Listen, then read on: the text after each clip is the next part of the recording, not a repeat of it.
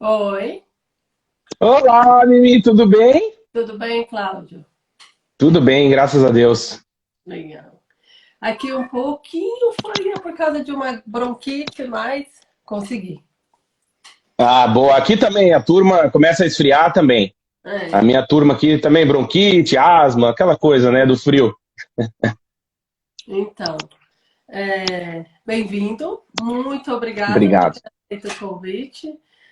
Para nós aqui do time do Desafios da Imigrante, é uma honra te receber, né? E eu queria começar a live, como eu comentei com você, as pessoas estão entrando. Então eu vou Uhum. aproveitar e vou e quero ler o seu texto, que foi o texto que Por favor. eu foi no seu blog que eu te encontrei, Vagas pelo Mundo. Uhum. E eu queria ler o texto para as pessoas que estão entrando e depois que irão assistir a live, é, entender o porquê esse texto me tocou tanto e por que eu quis te convidar hoje, tá bom? Tá bom, obrigado. Ok. Seu blog se chama Vagas pelo Mundo, né? Isso, é vagaspelomundo.com.br. Isso. Aí o... você começa assim, morar fora, onde os fracos não têm vez. Aí o resumo do resumo. Nem todo mundo tem condições emocionais de bater asas e voar. É muito bonito e até fácil olhar a vida de alguém que resolveu morar fora e concluir esse tá bem ou esse aí ia se dar bem de qualquer jeito. Ou em qualquer lugar. Não é bem assim que as coisas são, infelizmente. Quem mora ou já morou fora sabe que o glamour e a beleza estão reservados para poucos momentos e acontecimentos. No geral, é relação, é perrengue, é falta de grana, é instabilidade no trampo, é concorrência com gente de todo o mundo, é conviver com a ansiedade de ser um estrangeiro e não saber o que vai acontecer amanhã. É apertar o olho e se concentrar para entender o que nos dizem. Não somos melhores do que ninguém. Entenda que nós optamos por morar fora, não somos melhores do que ninguém, mas somos diferentes da maioria das pessoas. Parece que a gente consegue olhar a vida de cima como num tabuleiro. Temos mais facilidade de resolução de problemas, somos desapegados ao que é material, não damos bola para o carro do ano, nossa vida cabe numa mala. Fomos forçados a aprender a aguentar a porrada, nosso coração criou uma espécie de capa protetora que nos permite viver longe de quem amamos e seguirmos em frente. Falando até parece fácil, mas imagine que nós temos o almoço de domingo feito pela nossa mãe, que não temos, na verdade, um almoço de domingo feito pela nossa mãe há muito tempo. E que geralmente sentasse à mesa conosco pessoas que nunca ouvi, havíamos visto antes e que nem sempre falam nosso idioma. É aqui que entra o subtítulo desse texto. Nem todo mundo tem condições emocionais de bater asas e voar. Eu vou deixar as pessoas depois no seu blog. É um texto que isso. Eu não vou dar spoiler do resto, vou deixar ele no blog ver, porque ainda tem o livro também, né, que você escreveu, Morar Fora. E eu uhum. li esse texto, assim, eu vou te confessar, eu, assim, esse texto me tocou muito, muito, assim. É, eu pensei, gente, como ele conseguiu traduzir dessa forma tão uhum. bonita e sentimental que a maneira que é emigrar, né? E, e aí eu te escrevi. Verdade. Nunca pensei que você ia me responder. Do nada você me respondeu, nós conversamos e você é aquela pessoa realmente maravilhosa que se vê no podcast, no canal do YouTube com a sua esposa, super solícito, super gente boa. E, e eu estou muito feliz de você estar aqui com a gente. E eu quero que você Não, obrigado, Mimi. um pouquinho como é a sua vida. Primeiro que você se apresente e que você diga um Uhum. pouco da sua vida de imigrante e o que te inspirou a escrever esse texto. Tá bom. Pô, Mimi, obrigado de coração pelo convite. Eu fico muito feliz é, de ser convidado. Chique, né? Receber um convite assim para poder participar de uma live. E a gente que normalmente faz live com muita gente, mas não é muito convidado para live, né? E aí, pô, quando eu recebi o teu convite, obviamente que eu não tinha como é, declinar o teu convite. Te agradeço. Obrigado de coração. É, é nossa aqui. a- é, boa. A- a nossa, assim, em 2014, eu e minha esposa, na verdade, desde que a gente beijou, né, em 2007, a gente sempre conversava sobre morar fora. Eu inicialmente pensei em Estados Unidos, é, tenho uma formação na área de comunicação, de publicidade, uhum. e, e eu acho que isso também nos torna obrigatoriamente uma pessoa que é, por obrigação, ter que ver o mundo com outros olhos, né? Porque estamos fazendo um curso que te exige isso, né? Que, que traga coisas diferentes. Uhum. Enfim, e aí o ano a vida passou, eu me formei em publicidade, a minha esposa é jornalista, a gente abriu uma empresa no Brasil, eu fiz uma pós-graduação no Brasil, fui dar aula na universidade, e aquela coisa que eu até também coloco no meu livro, né? Quando a gente. É, muita gente acha que para a gente morar fora ou para realizar um sonho, a gente consegue dar um pause na vida, né? A gente, ah, não, vou parar a vida para fazer outra coisa, para realizar o meu sonho, para fazer um curso de inglês. E, e, eu brinco, né? Até já falei nos nossos podcasts, deixar o convite para quem está nos assistindo, que é o Partiu Morar Fora, é, no Spotify. E eu sei, às vezes eu falo isso, que nós brasileiros, a gente tem muito essa mania assim, não, quando eu terminar o financiamento do carro, aí eu vou casar. Aí depois que eu terminar o financiamento do terreno, sei aonde, aí eu vou ter um filho e tal. A gente fica sempre esperando acabar uma coisa para começar outra. Uhum.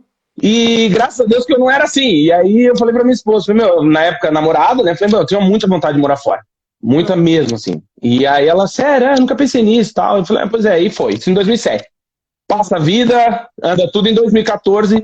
É, eu já estava dando aula na universidade há quase cinco anos. Um professor, que era, foi o meu orientador no Brasil, uhum. é, falou assim: pô, Cláudio, se você quiser, você vai, uma hora você vai ter que decidir. Você vai querer seguir a carreira acadêmica ou o mercado, né? Porque se você estiver no mercado, você não precisa estudar mais. Mas se você tiver, assim, estudar no sentido de fazer mestrado, doutorado tal. Claro. Mas se você quiser seguir uma carreira acadêmica, você vai ter que fazer um mestrado, um doutorado. E, uhum. e eu falei, pois é, nunca tinha pensado nisso. Ele falou, ó, você viu lá em Portugal, tem uma universidade, que é parceira aqui da nossa, que eles estão com mestrado em, em comunicação aberta. Por que você não olha? Eu falei, opa, já estava insatisfeito. É, até também já escrevi, escrevi isso no meu livro, né? Que quando a gente quer morar fora, é, um flyer de supermercado serve para nos acender a chama novamente, né? Você já não está muito bom da cabeça de falar assim, ah, não, não é para mais, eu quero sair daqui, quero ver um outro lugar. Uhum. E foi assim, em 2014, chegamos em Portugal, eu e a minha esposa e as nossas duas cachorrinhas. É, chegamos aqui sem conhecer ninguém, né? Eu vim 40 dias antes das meninas. Uhum. E aí aluguei apartamento, aquela resolução da vida. E cá estamos desde então, desde 2014, nesses sete anos. É, eu consegui fazer o mestrado, a minha esposa fez mestrado, agora esse ano eu terminei o doutorado. É, lancei um livro, tive a minha bebezinha, que agora já está uma menina de quatro aninhos. É, e, e, em 2016, é, eu comecei a escrever alguns textos, assim, colocar para fora o que estava dentro do meu coração. Uhum. E eu sempre gostei de escrever. Sempre gostei. No Brasil, até uma época eu tive um blog que eu escrevia um texto por dia. É onde eu me irritei, apaguei 365 textos de uma vez, deletei o blog, fiquei chateado. Enfim. E aí, é, eu escrevi esse primeiro texto que você começou a ler aqui, que é Morar Fora onde os fracos não têm vez. Uhum. E publiquei no, no Facebook, na época. E, e esse texto teve mais de 200 mil compartilhamentos na época eu no vi. Facebook. Você me falou isso, eu fui procurar. Tá batendo 220 mil, não sei se você sabe. Certo? Não sabia. Tá, e, é, e aí Assim, eu não só recomendo ler o texto, mas os comentários assim, do texto. Abaixo do seu, seu texto, as pessoas comentam e você realmente vê que são muitas histórias de imigrante, né? Tanto no seu blog claro. quanto no Facebook. Exato. E aí, nesse, né, em 2016, então, nasce o vagaspelomundo.com.br. Uhum. É, o nosso site agora, esse ano, completou cinco anos. Está com 11, já passando de 11 milhões de acessos. Nisso, em 2019, então, a gente criou o podcast, em 2017 lancei o livro. É, eu e a minha esposa, basicamente, a gente criou um portal onde a gente reúne informações para quem quer morar fora. Uhum. Ou quem já está morando fora, né? Então, divulgando vaga de emprego, dica de carreira, dica de bolsa de estudos, enfim, como fazer um visto, é, como, o que, que eu tenho que fazer para sair de onde eu tô, como é que eu faço passo a passo, enfim. E aí tem canal no YouTube, né? Aquela história. Quem gosta de ler tem o livro, quem gosta de ouvir tem o podcast, quem gosta de internet tem o site. Né? Isso é legal. É. E foi isso, aí escrevi esse texto, e aí a galera começou, meu, você tem que escrever um livro, não sei o quê. Eu falei, ah, beleza. Aí um dia o meu irmão, que mora no Brasil, é, eu tenho dois irmãos, né? O mais velho falou assim: Meu, você viu esse vídeo aqui? Mandou um vídeo de um brasileiro que mora no Canadá, uhum. na época. E ele fez um vídeo no carro, ele estava indo trabalhar falando desse texto. E eu falei, nossa, e o cara chorou no, no vídeo e tal. Falei, nossa, tá. Aí eu escrevi o segundo texto, que foi o Morar Fora Estar em Outra Dimensão. Uhum. Esse também, na época teve 75 mil compartilhamentos no Facebook, enfim, foi, foi crescendo muito e aí eu, ah, por que não o livro, né? E aí em 2016 eu terminei o mestrado, entrei no doutorado, e em 2017 surgiu essa oportunidade de lançar o livro, organizar os textos e lançar o livro. O livro tem 166 páginas e tem cinco textos inéditos que nunca foram publicados na internet. Eu fiz questão de que eles ficassem somente no livro. Uhum. É, e ele já foi para mais de 25 países, sabe, Mimi? E uma coisa que é, eu acho que é o que vale a pena nisso tudo é o propósito, né? Porque eu acho que, tirando o Paulo Coelho e a mulher lá do Harry Potter, ninguém escreve livro para ganhar dinheiro, né?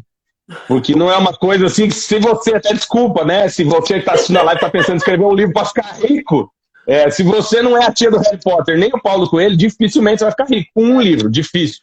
Ou o Augusto Cury, assim, essa galera aí. Você não é coach das 10 coisas que você tem que fazer para sua vida ser maravilhosa, né?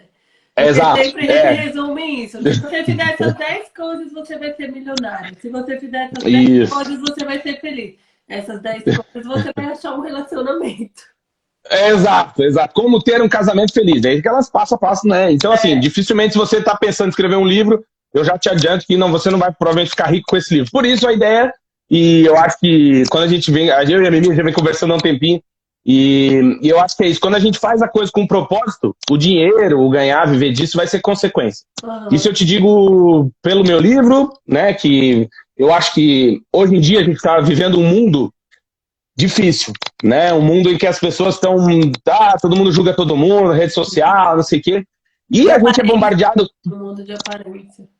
E a gente é bombardeado com muita informação, sabe? Principalmente informação ruim, né? Eu, eu brinco que eu, eu, que nem eu falei, né? Eu sou publicitário, fiz especialização em comunicação, mestrado em comunicação, doutorado em comunicação. E quando eu falo para meus amigos, se eu puder dar uma dica de comunicação para você, é desliga a televisão. Porque eu brinco que a televisão, se você está feliz, você liga o noticiário, você deprime 10 minutos de depressão, né? né? Tipo, você fala, não, não é para mim isso aqui, é. porque só tem desgraça. E aí, o Vagas pelo Mundo nasce com esse propósito né, de trazer coisas boas. Então, assim, ah, o mundo, que nem a gente brinca agora, né? Pandemia, não sei o quê, o mundo tá difícil. Você entra no meu site, a gente não fala de notícia ruim. Mas é uma decisão nossa. E o livro também tem esse propósito. Tem quem lê o site, né? Porque, assim, uma, uma, eu quero te fazer. Quando ela entrar no site e ver o tanto de sacrifício que tem que se fazer para emigrar. Ah, bom, é. Porque não é só pegar a mala, entrar no avião. E... Bom seria, né, Mimi? Bom seria, mas não é. Mas isso também a gente fala, sabe? É, tem muito essa mítica também dos dois lados, né? Do lado de a galera achar que é só pegar a mochila e vazar e ir embora. E a gente tem no nosso canal no YouTube, a gente fala muito disso, assim, do, do que, que você tem que, de como você deve se preparar para morar fora, porque é uma, é uma preparação, né? Eu acho importante é, você se preparar para isso. Mas só para arrematar a história do, um Desculpa? podcast seu que eu assisti ontem, acho que é o hashtag 87, que você fala exatamente sobre isso. Morar exatamente. você e a sua esposa explica exatamente os perrengues que são. E eu achei muito bonito uma coisa que a sua esposa falou, que ela falou assim, se você tá bravo no Brasil, ou se você tá com raiva de algum... Não é motivo para emigrar. Eu achei Não. muito bonito dela falar isso, tá? Vocês, assim, é. vocês... É realmente faz a real. Vocês não. Eu sempre digo assim, é, o nosso, a nossa link da bio é desmistificando é, o ato de migrar, rasgando o véu. Uhum. Eu acho que o seu blog faz isso, o seu podcast faz também. Uhum. Vocês jogam a real. Vocês falam como é, vocês contam os perrengues, que vocês passam também. Isso é legal. Ah, lógico. É verdade. É, e assim, até é uma coisa interessante de dizer, sabe, Mi, que é, até essa opção, isso é uma opção, né? Você pode criar um canal que você conta para as pessoas só a parte bonita e, e, não, e deixa o véu intacto, né? Que não é o nosso caso. Mas isso tem um custo, né? A gente sabe que, por exemplo, o nosso site tem cinco anos, tem dois, mais de dois mil textos publicados, nosso podcast vai para a centésima edição. Enfim, a gente, no total, a gente fala com quase 400 mil pessoas em todas as redes sociais e site, newsletter, enfim. E, mas eu sei que se eu fizesse todo esse trabalho atrás desse véu, provavelmente eu tivesse até mais alcance, né? Porque às vezes é aquela história. Eu, muitas vezes, até no nosso podcast acontece isso, a gente fala algumas coisas que as pessoas não querem ouvir, né? Que a, a verdade, assim, as pessoas às vezes não querem ouvir. Você tá tão empolgado e, e é isso, o nosso propósito também é chegar na vida das pessoas de maneira positiva, sabe? Eu acho que quando eu tive aí o prazer e a oportunidade de te mandar os livros, e, e eu sei que eu vou entrar aí na tua casa, na, na casa das tuas amigas, enfim, das pessoas que tu gosta, do, das pessoas que estão nos assistindo, uhum. de uma maneira positiva, entendeu? De uma maneira, não trazendo notícia ruim, mas trazendo a real, trazendo que, inclusive está no prefácio do livro, né, que eu falo que vale a pena morar fora, né? Que eu pergunto assim, mesmo passando por estudo, vale a pena morar fora? E eu falo que vale muito. Né? A gente vive. Mas como tudo hum... tem o preço, né, Cláudia? As pessoas precisam. Exatamente. Por exemplo, é, se fala muito hoje em relação líquida, né? Porque as pessoas se envolvem e aí depois, quando começam as dificuldades, troca. É, é, é, o, o, imigrar também é um pouco disso. Você vai passar alguns anos, eu, eu digo alguns anos, eu não iludo as pessoas de dizer alguns meses. Eu acredito que o processo de integração são alguns anos. E... Mas Ou vale a vida a toda. Pena, assim, é. Ou a vida toda. A gente nunca deixa, na verdade, nossas origens, né? Não. E eu, a gente mora. Você vai se pegar pensando, eu sou daqui ou sou de lá? Exato. E você sabe que eu passei muito por isso quando ano passado eu tive que ir no Brasil. Fazer seis anos que eu não ia. A minha esposa nunca foi, minha filha ainda não conhece o Brasil. Sério? Meu filho e... também, Sério. 15 anos. Sério. E aí eu cheguei lá e senti exatamente isso. Eu senti que eu não era mais de lá, porque estava muito tempo fora, né? Aí parece e... que você está imigrando de Portugal para o Brasil. Exato. Não, e aí eu voltei para Portugal e eu falei, pô, mas eu também não sou daqui, né? Eu sou imigrante aqui. É. E aí eu cheguei lá, eu também era imigrante lá. Eu até escrevi um texto no meu livro sobre isso, que é morar fora e estar vivendo limbo, né? Você, ficou, você entra num limbo que você não é mais daqui nem de lá. Uhum. E foi muito estranho, assim, no sentido que fazia. É, eu fui para casa dos meus pais e, e, eu saí da casa dos meus pais em 2001, né? Então esse uhum. ano fez 20 anos. E aí você chega lá, você, tipo, você não tem nada teu, né? Não. Porque a casa não é mais minha, entende? nunca foi, né? A casa é dos meus pais, logo, mas. E aí você chega envelheceram, casaram, fizeram família. Você nem sabe o nome de todo mundo, que não. não. Você, aquelas pessoas também não te conhecem, te veem como não. parente ou parente distante. Que mora fora do Não, e lá na casa dos meus pais foi engraçado, eu cheguei lá, tipo, mudou a vizinhança, entendeu? Porque quando meu pai foi morar naquela casa, há 30, 20 e poucos anos, só tinha a casa do meu pai. Aí eu cheguei hoje, tem rua, tem um monte de casa. Eu falei, caraca, mano, é outro mundo, entendeu? E porque fiquei seis anos sem ir no Brasil, né? E, mas é, é, eu acho que esse propósito, sabe, Mimi, de quando a gente faz uma coisa para chegar positivamente na vida das pessoas, a gente também paga um preço, né? Eu que é aquela história de é, até você falou isso para mim quando a gente conversou a primeira vez. Você falou assim: Nossa, mas o site, o blog, o site de vocês, as coisas tinha que ter muito mais seguidor, muito mais acesso e tal. E eu falei: Não, mas pra gente, né? A, a gente sabe as barreiras que tem, porque é, muita gente compra ou lê o meu livro achando que é um manual de como você deve fazer para morar fora. E não é, entendeu? É. Às vezes, e muitas vezes, você vai encontrar no meu livro textos. É, eu lembro que nessa ida ao Brasil eu conversei com a minha tia, irmã do meu pai, e ela, quando lancei o livro, ela, ela eu mandei um para ela tal, e ela falou assim: Nossa, Claudinha, eu li o teu, teu livro e fiquei com pena de ti. Nossa. Eu falei, não, tia, mas não precisa ter pena de mim, é porque eu estava contando o que eu estava sentindo. Eu falei, ah, mas é como eu nunca morei fora, eu não tenho essa ideia. Entendi. Entende? Tipo, eu nunca emigrei, né? Eu nunca fui uma, uma, uma, pessoa em outro país. E aí eu li aquilo e pensei, nossa, eu nem imaginava que tu tinha passado por isso. E claro, também não tem só. Não é um, não é um livro biográfico, né? Mas é um, um livro que eu falo até de, de. Contei a história de uma colega minha do doutorado na época, que ela teve dificuldade para alugar apartamento aqui. Uhum. Porque a gente encontra de tudo pela frente, né? A gente encontra gente muito boa, e que eu, eu chamo dos anjos, né?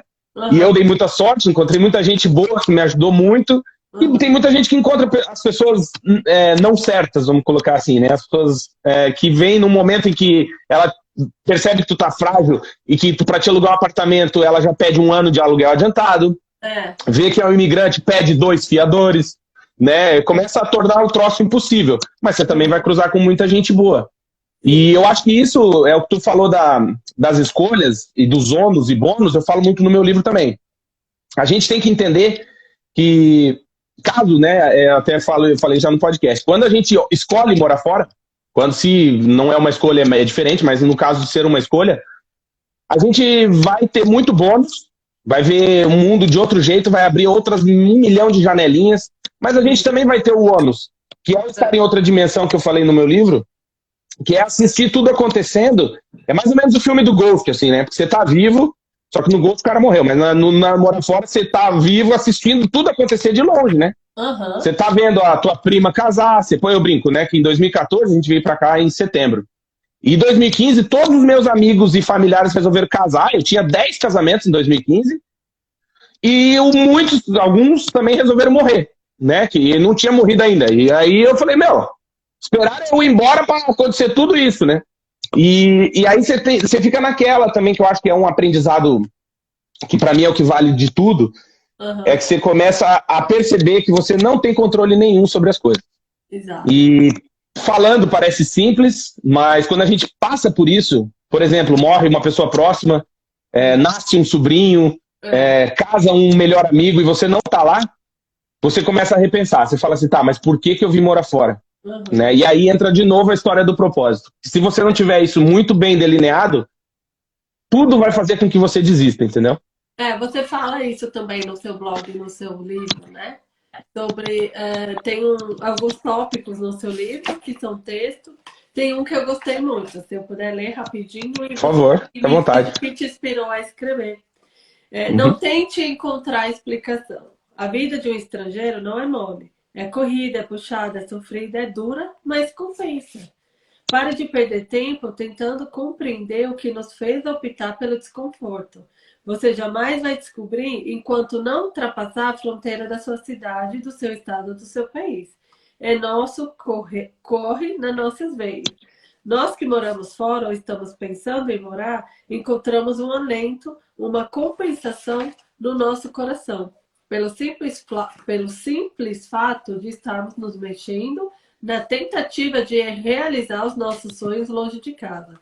Por termos saído da tranquilidade, do garantido da vida e do sossego de morar na casa dos nossos pais, hum? já somos especiais.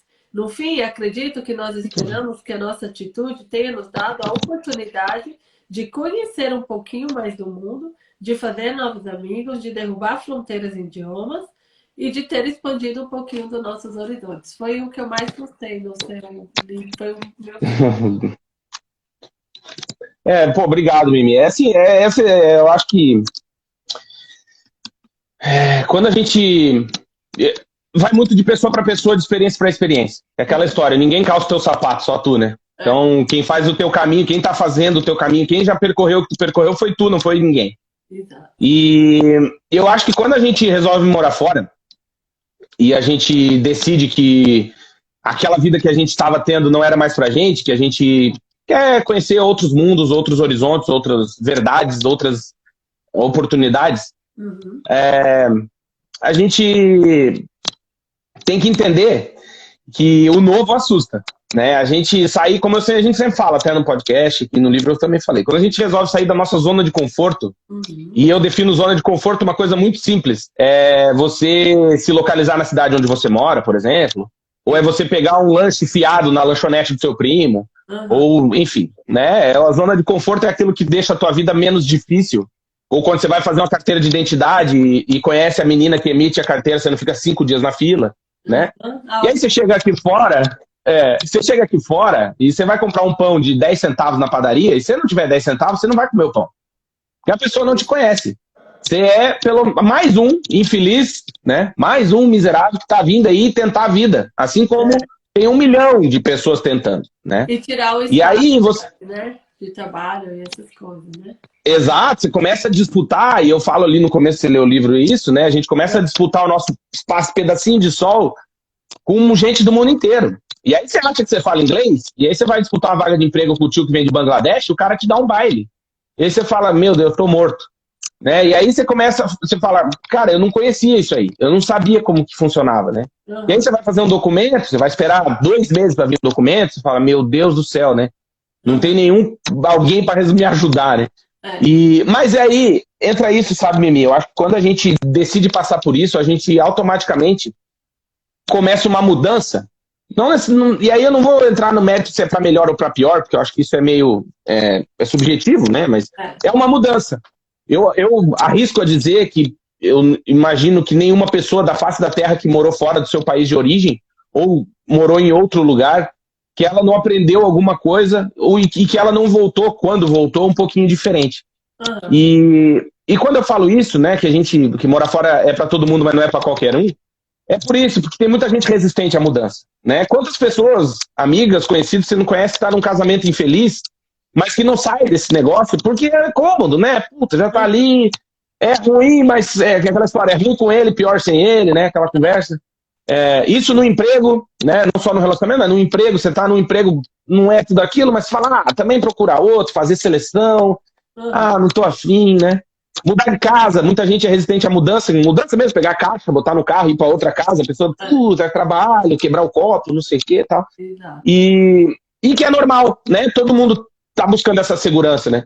De estar tá num lugar que não precisa se mexer muito, assim. E quando a gente vem morar fora, a gente perde tudo isso, né? Nos tiram o chão.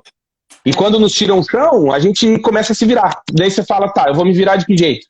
E aí sim, você vai às vezes trabalhar numa área que não é a tua, que você nunca teve domínio nenhum. Né? Você vai trabalhar com uma coisa que você nunca fez. Né? Você vai trabalhar. Tá fazendo um barulho, o pessoal tá dizendo aí. Pera aí, tá. Tá falando, é. Tá fazendo? Barulho para você tentar sem fone, ela tá dizendo. Então, vamos ver se resolve aí. Tá me ouvindo? Eu sim. Boa, então acho que agora melhorou. Ah, Amanda, se depois... vocês estão ouvindo bem também, por favor. Tudo, Tem um é, coraçãozinho pra gente, se vocês estão ouvindo bem. Ah, Boa. Sim. Se parou o barulho, avisem. E, ah, e aproveitar, né, Mimi, dizer pra galera que tá assistindo que quem comentar vai estar tá concorrendo aos e-books. Exatamente. Muitos corações comentando que vai ter sorteio de e-book. Boa. Então, agora melhorou. Agora o pessoal já tá mais feliz. Ó. Tô até sem fone, não tô mais com aquela cara de jogador de, de internet. Uhum. Boa. É... E aí, Mimi, assim é isso, sabe? A gente. Quando a gente faz esse caminho, e eu, eu digo que é um caminho sem volta, né? A gente escolhe isso. E isso vai ter ônus, vai ter bônus, vai ter coisa boa, vai ter coisa ruim, vai ter coisa fácil, vai ter coisa difícil. Mas no fim, o que vale, na minha humilde opinião, é a gente experimentar. Sabe? Porque a vida é tão curta, né? Eu acho que passa tão rápido. Quando a gente vê. Parece que foi ontem que eu cheguei aqui, já faz sete anos. Parece que foi ontem que minha filha nasceu, ela já está com quatro anos. Né? Parece que foi ontem que eu fiz minha carteira de motorista e já passou 20 anos, né? Então, assim, a vida passa muito rápido, entendeu? Por isso volta no começo da nossa live, né? Que a gente fala muito, espera muito as coisas, os, os planetas estarem todos alinhadinhos para você começar a realizar teu sonho. E eu recomendo fiel, fortemente que você não faça isso, né? Que você vá realizando os sonhos da maneira que você consegue, uhum. porque se você esperar todos os planetas se alinharem para você conseguir resolver aquilo, né? Realizar um sonho seu, pode ser que leve 700 anos para os planetas se alinharem e você não vai dar tempo nessa vida, né? Então Vai realizando do jeito que dá. A gente gravou um podcast também sobre isso, onde a gente fala sobre a gente ter que se perdoar mais um pouquinho, sabe? Uhum. A gente é muito exigente com a gente, né? A gente acha que a gente nunca é bom o suficiente, que o nosso inglês não é bom, que o nosso, é, sei lá, que a gente tá velho, que a gente é feio, que a gente é gordo, que a gente é isso, que é aquilo. É. E no fim, na verdade, é assim, é o que tem, né? Então seja o que você é, sabe? Talvez e quando você topa... um idioma como nativo, ou Não, é. se, for, eh, se for é, disputar uma vaga de trabalho, tem o nativo, mas às vezes você tem a mais que o nativo. Você não Exato. Sabe. Exato. E até uma coisa interessante de falar, sabe, Mimi? A gente, a gente que é brasileiro, eu brinco que a gente tem uma, uma estima muito baixa, né? Uhum. A gente sempre acha que é pior que os outros. E, e, um, e eu contar uma experiência para vocês. Quando eu vim morar aqui em Portugal, em 2015, eu fui trabalhar numa empresa. Uhum. E eu tava todo receoso, porque imagina, né? Por mais que você que está assistindo ache que a gente, que aqui em Portugal fala a mesma língua que a nossa, não fala, é outro mundo, né? E, e, e aí eu fui trabalhar nessa empresa e eu tava todo. Eu falei, meu Deus, como é que eu. Uma, uma agência de comunicação, imagina. Eu me comunicar num país novo, numa coisa nova, enfim. E. E eu, a gente tem, a, a, gente acha, né? E de maneira geral isso é, é muito pejorativo no caso do brasileiro, quer dizer, ah, o brasileiro dá jeitinho para tudo. Mas na verdade, é, talvez esse seja o nosso diferencial no mundo. Né? Você pega, por exemplo, eu lembro que quando tem essas crises mundiais aí, aí uma vez lá de 2008, nos Estados Unidos, apareceu um engenheiro. E o cara tava falando numa fila, assim, dentro de uma barraca, desempregado, o cara é engenheiro de não sei do que. E aí o repórter falou: Ah, mas o senhor tá desempregado, o que, que aconteceu? Ele falou: Ah, perdi meu emprego, eu sou engenheiro de não sei o quê, e agora a empresa me demitiu, eu tô na rua. Aí eu fico pensando, né? A gente que é brasileiro, aí vem a história do bom jeitinho, né? É. A gente já faz tanta coisa ao mesmo tempo. Uhum. Eu imagino que você que está assistindo essa live, você provavelmente não tenha só uma, uma ocupação. Né? Você tem um emprego, aí você faz brigadeiro, você costura para fora, você tem um blog, você vende natura, né? Você, meu, você, fim de semana você vai trampar não sei no que, você faz entrega do Uber, você vira motorista de Uber fim de semana, sei lá. A gente tem 10 profissões. É. E aí eu cheguei no mercado de trabalho aqui em Portugal e vi que eles eram muito formatados, assim. Então, por exemplo, ah, é, era, a gente atendia uma concessionária de carro uhum. e era o Dia Mundial Sem Carro. E eu falei, meu, a gente não vai fazer nada, tem que fazer alguma coisa. Eles, não, não. Não, porque é o Dia Mundial Sem Carro. Se vende carro, a gente não pode fazer, tem que ficar quieto, deixa passar esse dia, nem fala nada. Eu pensei, meu Deus, gente, vamos aproveitar para fazer um negócio legal. Aí eu falei, falei, meu, no Brasil eu atendi uma concessionária, a gente pegou o carro novo da, da, da, da concessionária, colocou ele para levar e trazer os clientes e mostrar que pode apoiar o Dia Mundial sem carro, sem usar o teu carro. Eu uso o meu carro e te levo, apoia, faz uma campanha a favor da carona, sei lá. Uhum. E eles ficaram tudo me olhando assim. E aí eu te digo que quando a gente. Esse fato, né, da gente conseguir dar jeitinho para as coisas, muitas vezes vai ser o diferencial para a gente se dar bem no mercado. Exato. É. Eu imagino que tu, e não é só tu, todo mundo, né, que vem morar fora, por exemplo, é, no Brasil eu era professor. Um dia até eu dei uma entrevista, eu e minha esposa, a gente deu uma entrevista aqui para um jornal de Portugal, e a repórter perguntou, o jornalista perguntou assim: ah, mas o mais difícil de morar fora, de imigrar, é a saudade? E eu falei para ela, eu lembro muito bem disso, eu falei assim: não, saudade dá e passa. Uhum. O mais difícil é muitas vezes, quando você vai morar fora, você ter que dar dois passos para trás, três, quatro mil. E, vou, e falo de mim, não falo de ninguém. No Brasil, eu era empresário né? Era dono de duas empresas, tinha uma, era concursado na universidade. Eu vim morar fora, me tornei um imigrante, um estudante, deixei de ser professor, voltei a ser estudante. Eu tinha um carro novo no Brasil, vim andar com um Twingo 1993, que eu paguei 750 euros. É.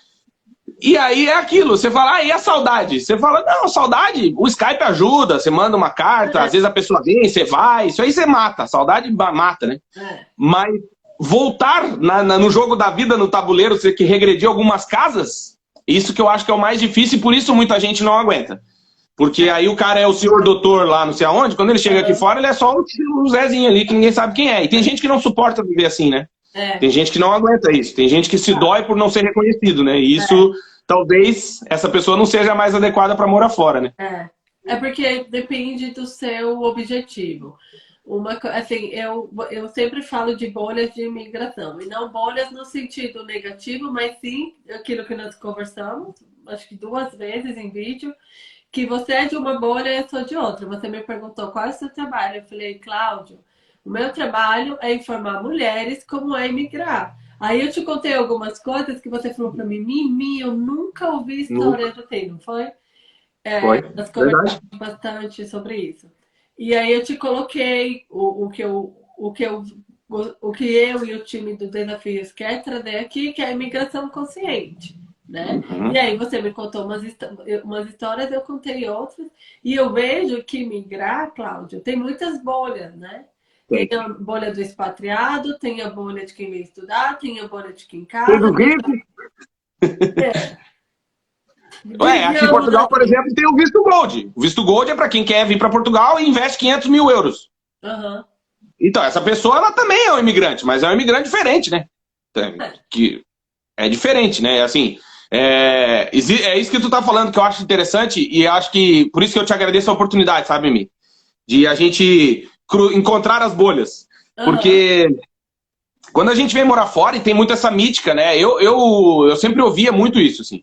Ah, por isso que até tu leu no começo é isso. Ah, a pessoa foi morar fora, ah, mas esse aí tá bem. A Mimi, a Mimi tá bem, tá lá na Suíça, pagando de é. tá rica lá, milionária, feliz da vida.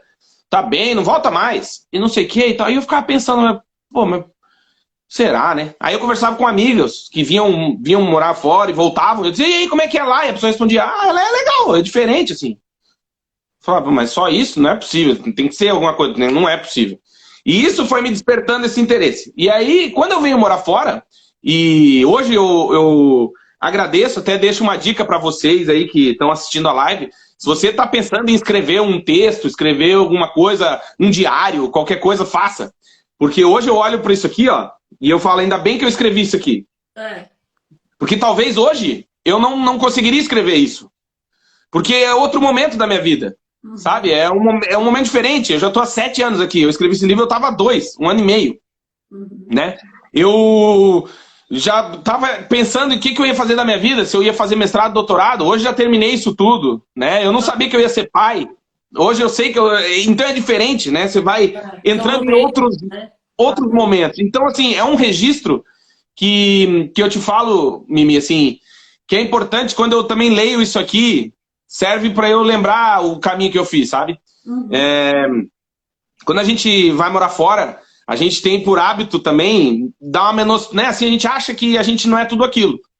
E a gente fica naquela assim, ah, não, não vou falar isso também, né? Não, não, não, né? não vou ficar falando qual é a minha história e tal. E eu sou contra isso. Eu acho que a gente tem que lembrar todo dia o caminho que a gente percorreu. Porque é nesse momento que a gente vai também ser grato, né? Por aquilo tudo que você passou e aguentou. Exato. Eu te falo, menina, a gente entrou numa outra bolha desde março do ano passado. Uhum. Que é, além de tudo isso que está no meu livro, a gente está vivendo uma pandemia. Uhum. E não porque as pessoas que estão no seu país de origem não sentem isso, mas com certeza é um sentimento diferente do nosso. Claro. Sabe? Eu, eu falo para minha esposa, a gente não tem rede de apoio. A gente uhum. tem uma bebê, agora tem quatro anos, mas a gente, né, quando ela nasceu, a gente não tem rede de apoio. Eu vou deixar minha filha com quem? Eu não conheço ninguém. Eu vou deixar com estranho? Nunca. Entende? Eu vou, eu preciso, por exemplo, eu tô fazendo a live aqui contigo. Digamos que a minha esposa tivesse um compromisso, ou provavelmente a minha filha ia estar aqui comigo, o que, que eu vou fazer? Uhum. Eu não tenho com quem deixar, eu não tenho rede de apoio, eu não tenho que falar assim, ô Mimi, tá fazendo experiência, tá fazendo feijão aí, pô, faz um ATPWarezinho pra mim que eu vou passar aí depois pra pegar. Não. Uhum. Eu, por exemplo, eu tenho que ver, entende? Você, anda muito solitário. Né? É um processo muito solitário. Claro, no meio do caminho você vai encontrando muita gente, você vai fazendo amizade, né? Que você vai se integrando, mas mas também com resultados. Né? É isso que eu ia te dizer, porque provavelmente essas pessoas que você vai se relacionar, elas estão no mesmo momento de vida que o teu. Uhum. Né? Por exemplo, você mora num país, na Suíça, que aqui em Portugal eu brinco, né? Eu, eu tenho muitos amigos portugueses, uhum. mas eu lembro que no começo foi muito difícil fazer amizade. Porque ele, eh, os europeus, em geral, são mais frios, eles são diferentes. Né? A gente abraça as pessoas. Eu, eu, a Amanda até contou, a gente contou no podcast, quando a gente morou na Inglaterra em 2019, a dona da casa, a gente foi entregar a casa. E a Amanda deu um abraço no dono da casa. Uhum. Que era um inglês, ele parecia o pai do Baby, o porquinho, sabe? O filme? Aquele tio clássico, assim, com o chapéuzinho. O inglês, uhum. né? O, o, o, escocês, assim, tipo. Uhum. E a Amanda deu um abraço no cara, o cara ficou uma salsicha. Ele, não, ele ficou com os braços para baixo, ele não, tinha, ele não teve reação. É. Eles não sabem abraçar, entende? Ele achou estranho. Ela me olhou, a mulher dele me olhou, e eu peguei e abracei ela também. Falei, ah, se é pra passar vergonha, vamos passar junto. É. Aí, é uma coisa que a gente vai pedir ajuda. Então tá, Mimi, eu moro na Suíça também, estamos aqui, eu tô com a minha filha pequena. Eu posso deixar ela aí contigo? Mas peraí, a gente está na mesma situação. A gente é imigrante na mesma. A gente está ralando o peito, a gente está com dois empregos, três empregos, com aluguel caro. Uhum. E tu também tem teus, tu tem teus compromissos, tu tem uma filha que tu também não tem com quem deixar, uhum. né? E, então, assim, é muito difícil tu pedir apoio para alguém se esse alguém está na mesma condição que tu, né? Uhum. Então, Exato. Né? então aquela mãe, aquela vizinha. Eu digo sempre, no Brasil, vizinho é família, né? Ah, sim, tá louco. Vizinho é família. E aqui tem esse, até você. Eu, por exemplo, eu, eu vou te falar um pouco da minha experiência na Suíça. O suíço é assim, ele demora. Quando ele se abre, é um, uma coisa que fica, mas eles demoram bastante. E nessa questão que você falou da pandemia, eu me peguei, assim, que nós ainda estamos nela, né, inclusive, é, eu me peguei, assim, no momento, e o meu filho tem 15 anos, tá? Eu tenho amigas que têm filho pequeno. Eu falei, meu Deus, se essa coisa for assim, que, que, me, que eu não sobreviver. E teve uma outra coisa que eu me perguntei também, eu, não, eu vou falar isso aqui porque eu acho que a experiência vale a pena. Eu sempre falava para minhas amigas que nós ficamos quatro meses sem se ver, isoladas. Quatro uhum. meses. E as pessoas podem dizer assim, ah, quatro meses na Suíça sem ver ninguém. Você já não tem sua família aqui, né? Você, essas amigas são seu único apoio. Tinha dia que eu chorava de saudade das minhas amigas. Por quê? Porque são as pessoas que hoje, por exemplo, eu vou lá presentear o seu livro, nós vamos tomar uhum. um copo de vinho e renova a minha semana. Porque claro. nós dividimos experiências, né? Uhum. Como foi a semana dela, como foi a minha, né? Nós falamos da vida, porque temos mais ou menos a mesma mentalidade. E, É, na pandemia, eu fiquei me perguntando assim: se acontecer alguma coisa comigo, meu filho vai ficar sozinho. E se acontecer Exato. alguma coisa com a minha família lá, eu não vou poder ir. Não tem o que fazer. Não tem o que fazer. Então não. você fica refém de várias situações. Por exemplo, quando morre alguém, assim, Ui. você pensa, eu vou, mas tem um voo, que voo de último momento é um valor muito alto. Não é assim, que você encontra aquele que você compra um ano e meio antes e dá a volta na Europa para chegar no Brasil. Isso. Não sei se você tem essa questão em Portugal. Claro, não, Mimi, é até concordar contigo. Ano passado eu passei por uma emergência familiar, que foi essa vez que eu fui para o Brasil, meu pai ficou doente, ia fazer uma cirurgia né, de risco, uma cirurgia grave. E eu falei, não, vou, né? Mas ele ia fazer uma cirurgia no cérebro. Eu falei, não, quero ver meu pai, óbvio. Né? Fazia seis anos que eu não ia no Brasil. E meus pais também são, é, são missionários religiosos, moraram no mundo inteiro, enfim. Então a gente perdeu o contato porque quando eu vim para Portugal eles estavam na África, em Angola, em Moçambique. E, enfim. E aí eu falei, não, eu vou, né? Óbvio, vou estar tá lá no dia que meu pai for fazer a cirurgia. E eu, meus, meus pais moram em Lages, no interior de Santa Catarina, na Serra de Santa Catarina. É, é, lá onde toda vez que neva, o Jornal Nacional engana o povo, dizendo que é pra ir, que é legal e tal. E na verdade tu vai lá passar frio, porque não tem, né? Principalmente São Joaquim ali, é difícil, né? E, tal.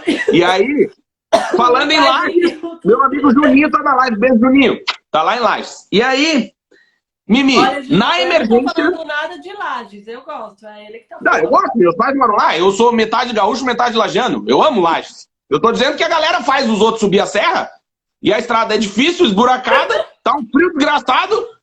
É verdade, você chega lá, não tem neve, porque era só uma ameaça, entendeu? Mas tudo bem, é a vida.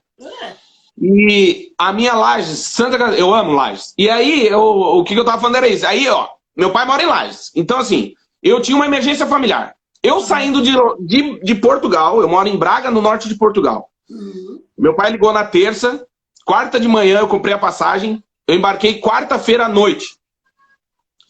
Eu saí Porto, Madrid, Madrid, Guarulhos, Guarulhos, Florianópolis, Florianópolis, Lages. Deu 24 horas de viagem. É.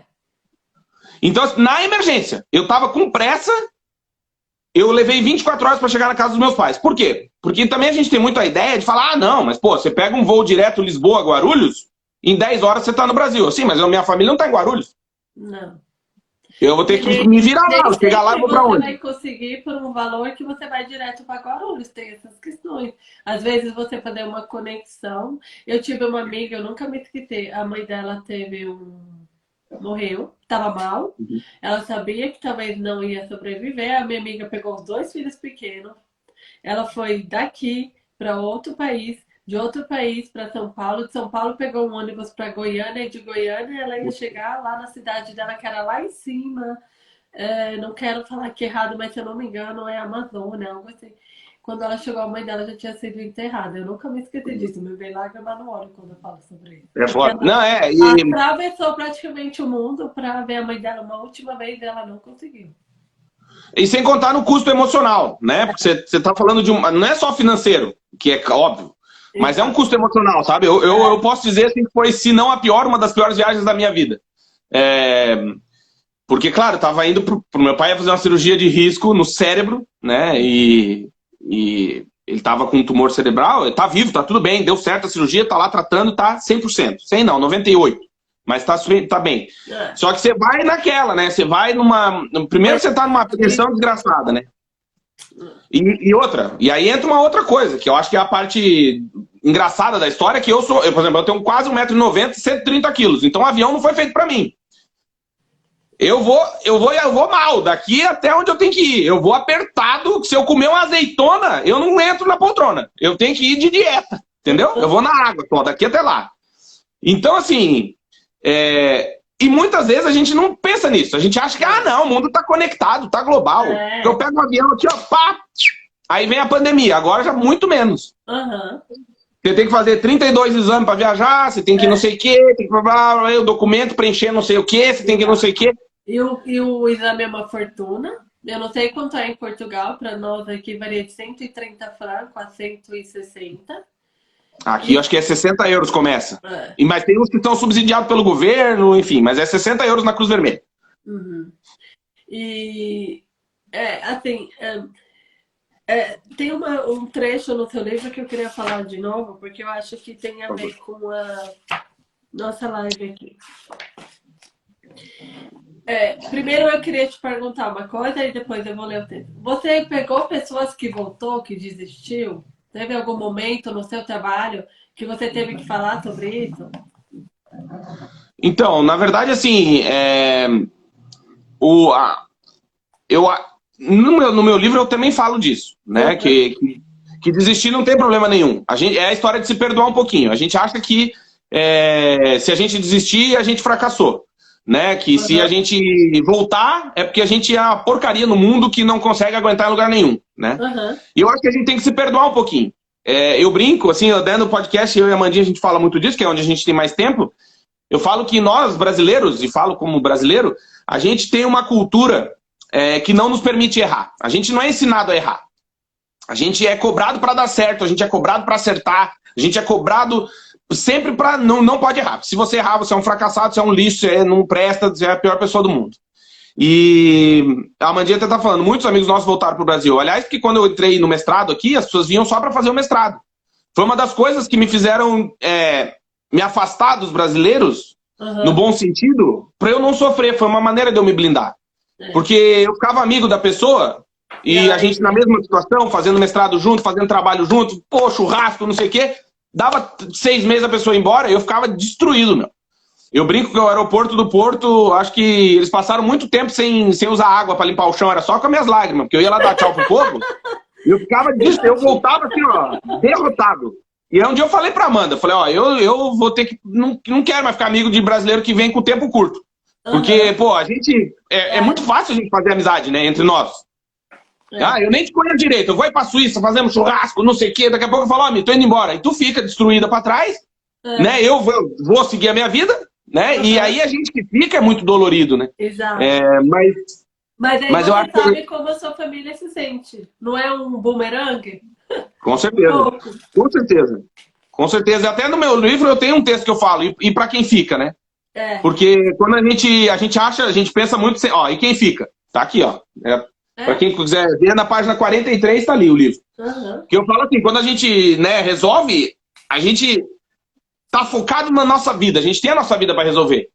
Só que a gente, até por uma falta de tempo, né, a gente não consegue se colocar no lugar do outro, do meu pai, né, dos amigos, da família, do sobrinho, né? A gente tá resolvendo a nossa vida. Tá ansioso, é. né? Quer, quer ir embora, quer saber como que é e tal. Mas também tem a galera que fica. E até no, no, no texto eu falo isso, que se serve de conforto para quem fica, é que a gente foi para crescer, né? A gente foi para se tornar uma pessoa diferente, né? A gente com certeza não vai voltar a mesma pessoa. Exato. E só sabendo disso, eu acho que já vale um, conforto, né? Para quem ficou, é. que vê a gente indo embora, e a pessoa fala, pô, é verdade, meu. O cara foi, era de um jeito, foi lá, ralou o peito. E isso é uma coisa interessante, sabe, Mimi? Que eu e minha esposa, graças a Deus, até com o nosso trabalho, com o livro, enfim, com tanta coisa que a gente gera de conteúdo pra galera, é, sem modéstia, né? Mas sem falsa modéstia, mas eu acho que a gente inspira muita gente, uhum. sabe? A galera olha pra gente e fala assim, pô, é possível, mano. Eu conheço eles. Eles moravam no Brasil, eles contaram a história, eles tinham empresa, estavam até aqui incomodado, né? Empresa, concurso, faculdade, não sei o quê. Meu, e conseguiram. É. Então eu acho que a gente também serve de inspiração para rasgar um pouco esse véu que tu falou antes, uhum. de que as pessoas acham que é muito difícil, que é impossível, que não, não é para mim, e que eu tenho muito compromisso aqui, né? E que eu já tenho meu trabalho estável, uhum. né? A história do medo de errar, né? A nossa cultura que não permite errar. Então, pô, por que, que eu vou arriscar uma coisa e daqui seis meses, um ano, dois, ter que voltar e dizer o que pra galera? Cara, você vai dizer o seguinte: você fala assim, ó, eu tive coragem, fui lá, mas não é para mim. Hoje não é para mim. Pode ser que daqui um ano, dois, dez, vinte seja. Hoje não é. Mas valeu a experiência. Claro. Entende? É isso. É, e, gente, no Brasil também tem pessoas que vão morar em outro estado, não é, porque as pessoas acham assim, o Brasil, é, eu falo que o Brasil é vários países dentro de um. É um continente, E eu claro. aprendi isso aqui, por incrível que pareça, uhum. eu sou paulista, nós temos pessoas do Brasil, do mundo todo, na verdade. Mas eu vim aprender a conviver com brasileiro aqui. Porque eu tenho amiga do Pará, da Amazônia, do Sul, de São Paulo. Porque você está na sua família, você está na sua bolha, você está com aquelas pessoas que você cresceu. quando eu imigrei para cá, que eu fui conhecer pessoas de outro estado. E eles são diferentes da gente. Apesar de nós uhum. termos do mesmo país, nós temos outras mentalidades, né? Verdade. Não, é porque é, eu acho que talvez sejamos um dos poucos no mundo em que num território tão grande é a mesma moeda e a mesma língua, né? É. Você imagina. Então, assim, é, eu acho que sempre é válido. É, e, e, e, é uma coisa que aqui também eu levo isso para minha vida, sabe, Mimi? Eu valorizo muito meus amigos e conhecidos, pessoas que têm coragem de empreender. Uhum. Porque, é, que nem eu tava falando antes, a cultura, por exemplo, americana, né? E vamos falar do Trump lá. O Trump, ele foi, ele é bilionário pela segunda vez, né? Ele era bilionário, quebrou e é bilionário de novo. E a gente é, não quer passar por isso, de abrir uma empresa e errar, ah, né? Tá. Pelo julgamento que os outros fazem da gente. E eu acho que, na verdade, enquanto a gente tiver essa, essa ideia, né, de se preocupar com o que os outros estão pensando da gente, a gente não faz muita coisa. É, a Mandinha tá dizendo, a gente ficou amigo de, de, do Renatinho, amigo nosso da Paraíba, e, e eu nunca, talvez no Brasil, eu nunca fosse conhecer o Renato, né? É. Porque, é, imagina, eu sou do Sul, ele morava no é. Nordeste, a gente nunca ia se encontrar, provavelmente. E, e, é isso, é uma mistura, né? A gente conhece aqui, nossos vizinhos aqui do lado são de Belém, né? Uhum. Tem, uma, tem a galera do mundo inteiro aqui, né? É. E, e eu acho que é isso, sabe, mim? Enquanto a gente não se permitir errar, a uhum. gente vai continuar sempre naquela vidinha ah, não, vou continuar aqui, não, não vou sair muito. Não que isso tenha problema, né? Tem problema para mim. Eu sou um cara que eu acho que as pessoas têm que é, se arriscar, né? Sentir o medinho da estreia, fazer uma coisa diferente, se, se arriscar no idioma. Por isso que eu amo viajar, né? Que você chega num país que, por exemplo, eu moro aqui a 85 quilômetros da Espanha. Uhum. Eu tava falando pra, pra mim que esses dias, a gente foi para esse tempo para trás pra Espanha, cara, em 45 minutos você tá num outro mundo, é outra língua, só é a mesma moeda, mas é outra língua, outra cultura, outra comida, outro horário. Uma hora aqui da minha casa aumenta uma hora já. É. Na é mesma linha reta. Já chega lá, já tô uma hora atrasado. Fala, meu Deus! E eu acho que isso é o fantástico de conhecer o mundo. É, e, e aí, claro, a consequência disso, na minha humilde visão, é que a gente se torna menos preconceituoso. Muito. Né? A gente começa a experimentar culturas, comidas, é, cheiros, gostos, Exato. sabores, é, roupa que a gente nunca imaginou usar. Uhum. Você fala, meu, que legal, sabe? Eu, eu acho que é isso. A gente, é impossível uma pessoa que vem morar fora voltar com a mesma mentalidade. Não tem como. Entendeu? eu imagino que a Acredito que nem volte a mesma pessoa. Nós temos uma vez por mês uma live com uma psicóloga aqui de Dublin. E ela atende imigrantes. E ela, a, gente fala sobre isso. Nós, na nossa primeira live com ela, nós falamos que migrar é nascer de novo. É aprender um novo idioma, uma nova cultura. E, e, e, uma coisa que nós falamos, se vocês quiserem ver essa live, está no nosso canal do YouTube, Desafios da Imigrante. Ela fala muito isso. Que, por exemplo, você está em Portugal, você ainda entende o idioma. Nós que migramos uhum. para Suécia, Suíça, Alemanha, Japão. Inglaterra, é, é, inglês, alemão, o sueco. Japonês. Japonês, exato. Nós temos uma diversidade do idioma, né? Todas as outras, ao meu ver, são um pouco parecidas, mas o idioma é o que. A barreira. E aí, o que, que acontece? Eu acredito que as pessoas precisam saber que no momento que a gente sai da nossa rede de apoio do Brasil, eu falo do nosso ninho ali, da família, uhum. dos amigos, é nascer de novo. E, e, e você tem que ter consciência disso, por quê? Porque nascer de novo, se você colocar o mindset, não tá na moda o tal do mindset, aí você Exato. coloca na sua cabeça, ok, eu migrei, eu nasci de novo. Quando você nasce de novo, você aprende a falar em uma semana? Não, né? Você aprende a andar em uma semana? Não. São etapas. Exatamente. Eu, eu, aí entra o que perdoar um pouco, né, Mimi? Eu migrei há 18 anos. Hoje, hoje eu posso te dizer que eu me integrei. 18 uhum. anos. Pois é. Mas tu sabe, a gente está em Portugal, que é o mesmo idioma. A gente está há sete anos aqui, há umas duas semanas eu ouvi expressões que eu nunca tinha ouvido. Eu vou em né? Portugal e eu sempre fico assim um pouco pensando, mas aprendo. Como claro. coisas maravilhosas que eu nunca tinha comido no Brasil nem na Suíça.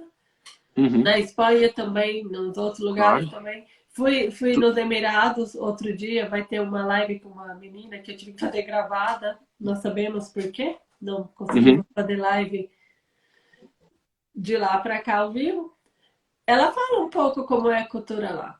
E eu fui lá, uhum. vi e gostei, assim, porque as pessoas têm um certo preconceito de ouvir. Eu sempre digo, quando você mora na Europa, você aprende, ou fora do Brasil, fora do Brasil uhum. geral, você aprende a quebrar preconceitos sobre várias coisas. Porque é muito diferente morar dentro do Brasil e ver vários imigrantes que vêm de fora convivendo. Quando você vai fora, é um pouco diferente, né? É, é a não, e... país mesmo deles. Exato. Não, e tem aquilo também, né, O Brasil é tão grande, mas de maneira geral, os, os turistas, os imigrantes, né, as pessoas que nos visitam ou que estão morando, normalmente elas vão para as grandes cidades, né? Então, por exemplo, a gente que morava no interior, eu tenho o privilégio de ter morado em Blumenau, que é uma cidade no Vale do Itajaí, em Santa Catarina, que é de descendência alemã. E lá tem uma festa alemã.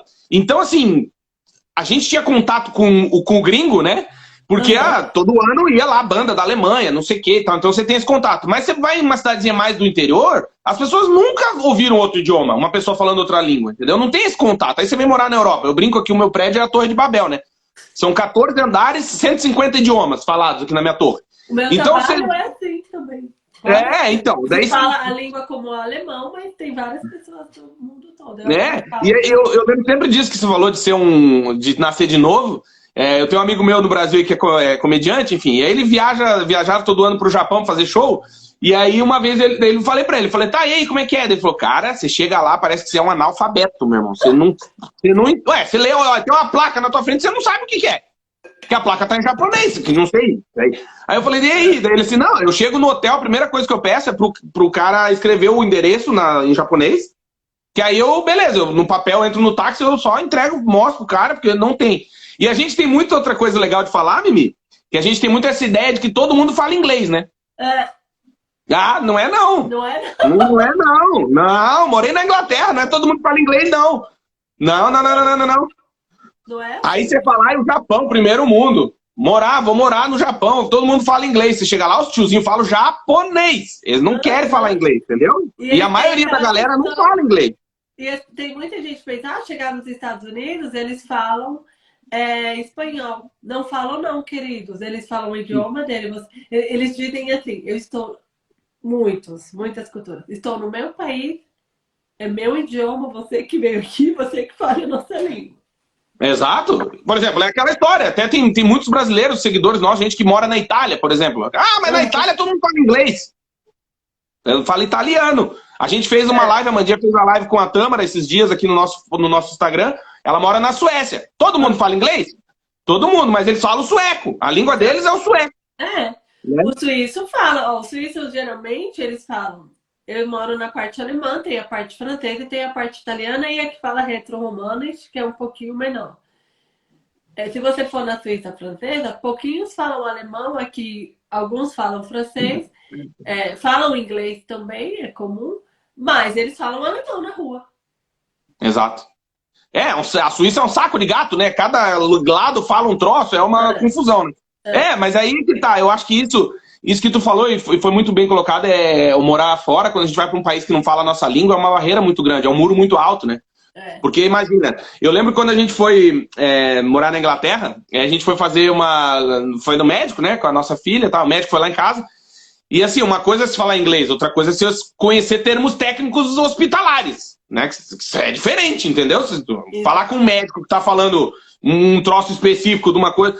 E aí, até eu e a Amanda, foi engraçado que a gente foi alugar a nossa casa e a minha esposa é fluente em inglês. Uhum. É, e aí veio um contrato dessa grossura aqui que você vai contar, alugar a porra da casa. Eu falei, a Amanda me olhou e falou: Minha nossa, nós estamos mortos. Falei, mas meu Deus, lê essa porra. Não, não, porque uma coisa é tu saber inglês, outra coisa é ler um contrato. É. Exato. Que são coisas diferentes, né? Cê, por exemplo, você sabe falar português, beleza, mas você já leu um, sei lá, uma, um parecer técnico jurídico? É. Você fala, tá, peraí, é o português mais. É. Eu passei por isso ano passado. Meu filho teve que fazer uma cirurgia e eu sou mãe brasileira, assim. Se o meu filho machuca a unha, eu já tô chorando. Né? Eu só tenho um ah. filho. Ah. Eu sempre digo, quem tem um filho é mais complicado que, né? Ah, é difícil. E aí eu fui no hospital, né? Ele sentiu uma dor no Aí o médico veio e falou: ah, ele tem que fazer uma cirurgia. E ele começou a falar lá em alemão, um monte de coisa. E eu comecei a chorar, assim. E ele ficou compadecido. Coitado. É, mas é porque é, não, não sabe, né, meu? namorada pra vir na sala, porque eu não, assim, parece que o ouvido tá bom. No momento que ele começou claro. a falar que tinha que ter anestesia e não sei o que, mas que a cirurgia era. Eu só ouvia cirurgia no meu ouvido. Eu não ouvia mais nada. É, mas é, é uma coisa, é, e assim, mas aí que tá, sabe, meu, eu acho que quando, é, e aí uma coisa que eu agradeço de estar morando aqui, né, em Portugal e, e ter conhecido outros países, onde as pessoas, de maneira geral, são muito receptivas aos imigrantes. Uhum. Né? Por exemplo, morando na Inglaterra, a galera gosta de quem é de fora. É. Especialmente se eles não te sentem como uma ameaça, que não era o meu caso. Eu fui lá por causa do meu doutorado, então eles, uhum. pô, que legal que você tá aqui, fica aí e tal, não sei o quê. É. E aí a gente conversava e, e, eles são muito receptivos, e aí às vezes eu ficava me pegando, pensando, sabe? Quantas, as poucas oportunidades que eu tive de falar com um estrangeiro, como é que será que eu fui, né, pro cara, assim? É. Porque a gente brinca, ah, por, por exemplo, eu moro em Portugal, né? E muita gente fala, ah, porque português tem um pouco de preconceito, tem preconceito com o brasileiro e não sei o que, tal, tal. Aí eu, eu falo, tá, gente, mas a gente mora no Brasil e vai dizer que a gente não tem preconceito com o português também? É, tem umas piadas lá, né? Não, eu, eu, brinco, eu falo para meus amigos portugueses aqui, eu falo, gente, a maior coisa que a gente conhecia de Portugal era o Roberto Leal, velho. É. E o bacalhau. Que era um negócio. Que é o, o loirinho lá, já morreu até. E, é. e, a galera aqui já nem conhece ele direito, porque ele já tá no Brasil há 100 anos. Uhum. E, e, eu falo, gente, isso era a cultura portuguesa que eu conhecia, era o Roberto Leal no Gugu. É, exatamente. E piada, fazer sacanagem. Daí quando a minha filha nasceu aqui, muitos, né, amigos, conhecidos, também fizeram piadinha. Ah, ela é portuguesa, não sei o quê. Então, daí você fala, Pô, eu era assim, tá ligado? Fazer as piadas. E. Ó, a Amanda tá dizendo que é isso. Ó, os, queridos, os ingleses são muito queridos, mas eles não convidam pra ir na casa. Não. Comentar isso aqui, meu Deus, deve ser muito engraçado sair com vocês. Assim, vocês devem ter, ter um máximo, vocês dois. ah, tirando os fiascos, né? Eu, eu faço uns fiascos também. É. Eu, eu sou aquela brasileira que enche a casa, você é? Ah, eu, eu já enchi mais. É agora os amigos foram tudo é. embora. É, eu, eu já estive mais agora que eu estudo, eu não tenho tempo, ela até reclama, mas eu sempre arrumo uma maneira de convidar. Eu, eu gosto, eu, eu, gosto muito de cozinhar essas coisas e, e aí eu, eu. Porque tem eu vou, quero te perguntar isso. Eu não posso deixar a live acabar sem te perguntar. Você ouve essa frase? Ai, não se mistura com brasileiro. Ah, eu já ouvi, já ouvi. E o que você eu acho que assim, quando você ouve? Cara, eu vou te falar, sabe, Mimi? Eu, eu, a minha resposta, eu falo assim, é, a minha resposta geralmente é assim, eu falo, é por isso que dificilmente no mundo, poucas cidades no mundo, eu não conheço nenhuma que tenha o Brazilian Town. Mas você vai em qualquer canto do mundo, tem o Chinatown. A chinesada se reúne, fi. um contrata o outro, um dá força pro outro. O cara chegou ontem da China, já tá trabalhando hoje. A gente brasileiro, a gente não tem esse costume muito de puxar pelos outros, né? É, então, assim, eu confesso que isso é uma coisa que me dói, porque quando a gente generaliza, a gente está falando de um país de 220 milhões de habitantes, né? Então é muito difícil dizer assim, ah, todo brasileiro é ladrão. Fala, mas não é possível, né? É. Toda mulher brasileira é não sei o quê, sempre num estereótipo, né? É. Todo. Então, assim, eu, eu tenho muito, muito cuidado com essa, com essa generalização. Eu acho que toda generalização é burra. E quando a gente fala, ah, não mistura com esse brasileiro aí, aí eu falo, né? Aí eu falei, aí eu te respondo, dizendo, tá, e o meu grande amigo Renato, que mora na Paraíba, imagina se eu tivesse esse pensamento, não teria é. feito amizade com ele.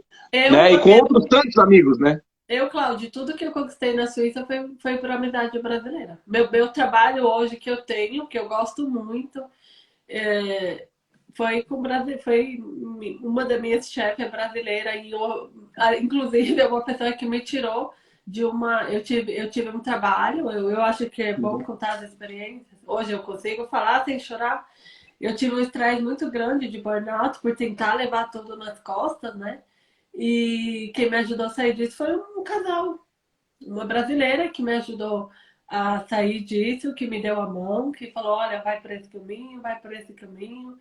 E, e vejo muito brasileiro aqui que ajuda. Já ajudei também. Vai ter. A gente não pode é uma coisa que eu digo. Você não pode é, pegar a tua experiência ruim e transformar na sua lição de vida. Não, não, não, não, não. Que tem muito mais pessoas boas no mundo do que pessoas que gostam de, né, de e não, e não só isso. É, e não só isso, sabe, meu? Acho que é uma coisa que eu falo muito pra minha esposa é isso. É, o fato de tu ser uma pessoa gente boa que tá ajudando alguém e esse alguém não te agradece ou, não, ou te sacaneia depois, não pode mudar a tua essência. Porque o errado não é tu. Então, assim, eu sempre penso assim, né? Quando às vezes eu entro em contato com, com alguém, a gente ajuda, né? A gente criou um portal, querendo ou não, que tem milhões de acessos, graças a Deus. O nosso público é majoritariamente brasileiros. E, é, e a gente, né, eu acho que a gente faz um trabalho interessante nesse aspecto. Deixar o convite para quem não está nos assistindo, vagaspelomundo.com.br. Muito é, bom. Também seguir a gente Seguir a gente em outras redes sociais, aqui no Instagram, a gente está com quase 15 mil seguidores, tem o nosso YouTube, que é o Vagas Pelo Mundo, tem um monte de vídeo legal lá, tem o nosso podcast, enfim. É, tem o meu livro, claro, se você quiser comprar, entre em contato com a gente. Mas eu acho que eu não posso mudar a minha essência, sabe? Se eu sou uma pessoa do bem e a, e a pessoa que recebeu o que eu fiz não é, eu não posso me tornar uma pessoa do mal e deixar de fazer o bem para outras pessoas, né? E eu acho que é isso. Basicamente, quando a gente tem noção da nossa essência, sabe, Mimi? É isso que tu tá falando. Tu vai cruzar com gente de todo tipo, mas no Brasil tu também cruza. É, exatamente. No mundo você vai cruzar. Você não pode achar. Eu, por exemplo, eu sempre falo, eu fiquei adulta na Suíça, eu migrei com 20 anos para cá. E você não pode achar que no Brasil você não ia encontrar pessoas. Tem um comentário aqui, o rapaz falou que eu já ouvi muitas vezes, é que muitas vezes os brasileiros acabam puxando mais tapete dos brasileiros do que dos gringos. Será que é verdade? Olha, eu vou te falar uma coisa. Os gringos também puxam tapete, entre eles. Claro. Entende? Toda cultura é, vou... tem, tem seu positivo e negativo. Nós, ó, é. A Suíça tem 8 milhões de habitantes. Nós não podemos comparar com o Brasil, que tem 220 não. milhões. Como e Portugal não só isso. também deve ter o quê? 13 ou 12 milhões? 10, 10. Me corrija, 10. por favor. 10 milhões. Então, então é, como é, eu sempre digo assim, você tem a chance conviver com aquela pessoa não foi bom para o teu ambiente da tua casa, não foi bom. Gente, tem outra pessoa para conhecer. O mundo tem 8 Exato. milhões de seres humanos aí. É, mas só para complementar o que ele falou, isso de ouvir que brasileiro puxa muito tapete, é, vou te contar uma história fazendo uma analogia. Uhum. É, claro, nós somos brasileiros, é óbvio que o nosso olhar para o brasileiro é muito mais crítico, é muito mais afiado, é muito mais conhecedor. A gente conhece o Brasil. Claro. É, e aí eu vou te contar uma história para te ver se. Olha só. Uhum. Quando eu cheguei em Portugal, seis meses depois, eu comprei um Twingo laranja. Uhum. E aí eu pergunto para você que está assistindo essa live e para ti, Mimi, quantas vezes na tua vida tu viu um Twingo laranja? Laranja cor de telha, assim. Cor de telha. Nunca. Então, só que depois que eu comprei o Twingo cor de laranja, cor de telha, eu comecei a ver que tem um monte de Twingo laranja. Hum. Sabe por quê? Porque eu, eu coloquei a minha atenção naquilo. Então eu te digo assim, quando a gente vem morar fora e a gente está com a atenção, óbvio, no nosso país de origem, né? Eu, é óbvio que eu vou ter um olhar diferente. Claro. Então, assim, eu olho o que o brasileiro faz e falo, ah, tinha que ser brasileiro. Sim, porque tu não tem nem o olhar, nem a visão, nem a experiência de olhar, ah, olha o que o alemão fez. Você não é alemão. É. Entendeu? Se você perguntar para o alemão se ele acha que o alemão puxa o tapete do outro, ele vai dizer, ah, com certeza. Você vai na Itália e vai lá, ah, não, com certeza. Claro, você está focado nisso. Então, se você está ouvindo a live e comprar um Twingo laranja, você vai se surpreender com o tanto de Twingo laranja que tem no mundo. É, mas é aquela coisa da baixa estima que você comentou na live. O brasileiro tem baixa Também. estima, sempre acha que nós somos os piores. Não é assim. Eu, assim, é, toda vez que eu fiquei doente, foi um brasileiro que me trouxe sopa. Toda vez que eu tive é, qualquer coisa, foi a minha rede de apoio que me ajudou. E a denúncia? Vamos fazer a denúncia, Mimi? Que denúncia? A rede, a rede de tráfico internacional de Dorflex. Então ninguém fala. Dorflex e Dorflex, um, creme de cabelo. Tilenol. Né? Ah, isso ninguém fala. Cadê o Epocler? Duvido que você nunca pediu é. para alguém trazer uma cartelinha para você. Ah, foi o alemão que trouxe? Não, é, foi o brasileiro. Exatamente. Minha amiga, claro. toda amiga no Brasil. Eu falei, me traz a ruda que eu gosto do meu Ué, eu sou gaúcho, eu tomo chimarrão, né, Mimi? Então, assim, pô, quando vem alguém, traz um quilo de erva mate pra mim, pelo amor de Deus. É. Ou traz é, um livro que você tá afim de ler. Essas coisas, assim, Verdade. é isso. E eles trazem. Claro. Eles trazem. Traz, traz, traz. Muito bacana, sabe? É verdade. eu, eu quero falar um pouco do seu livro, porque a live daqui a pouquinho chega ao fim, nós temos que sortear os e-books, né? É, eu fiquei muito comovida com a sua dedicatória no livro, eu quero ler. Você me escreveu assim, Michelle, morar fora é um grande desafio e nos faz crescer. Para mim fez, essa mensagem me tocou muito. Parabéns pela tua coragem e siga em frente, pois teu projeto está e vai ajudar muita gente. Espero que o meu livro te faça bem. Vai fazer, com certeza. Eu já li o e-book, comecei a ler um que chegou ontem, o meu.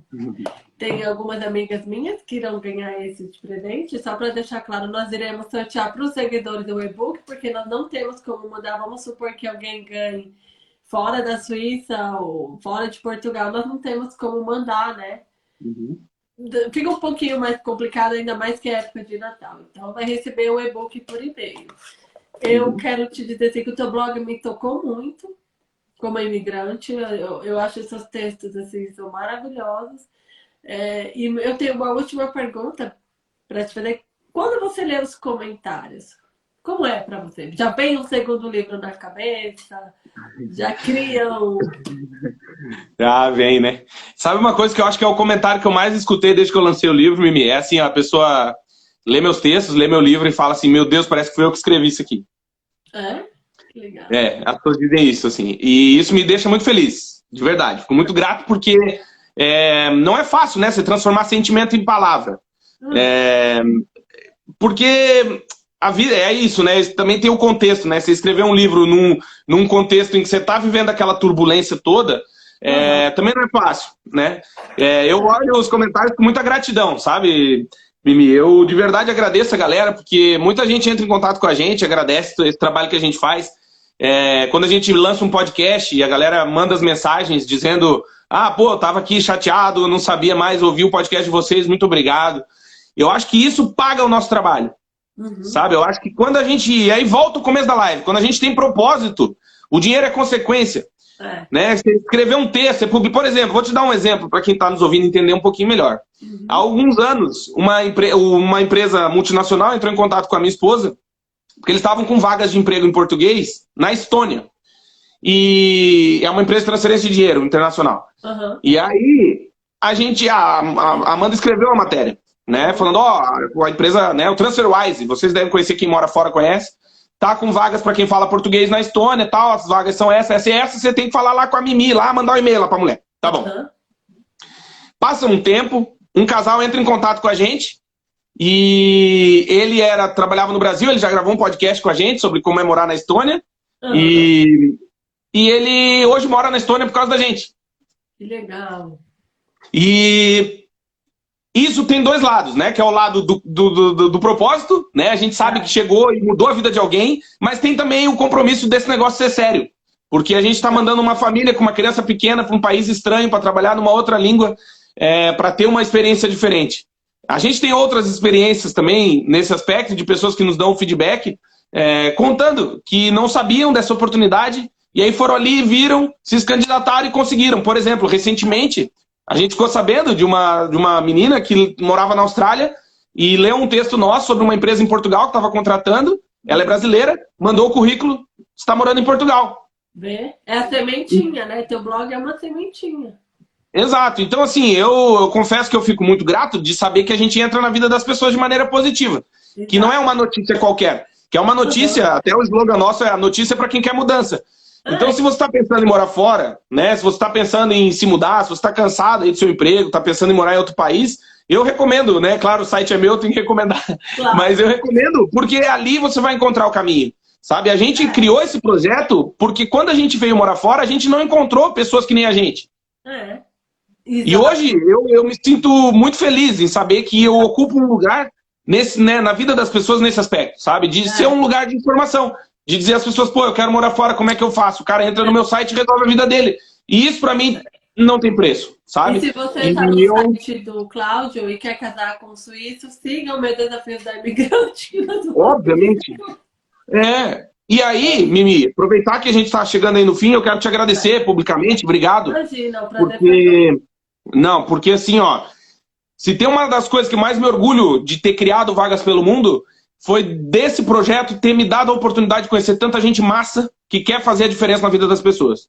Então, assim, obrigado de coração pelo convite. É, foi um prazer muito grande poder falar contigo.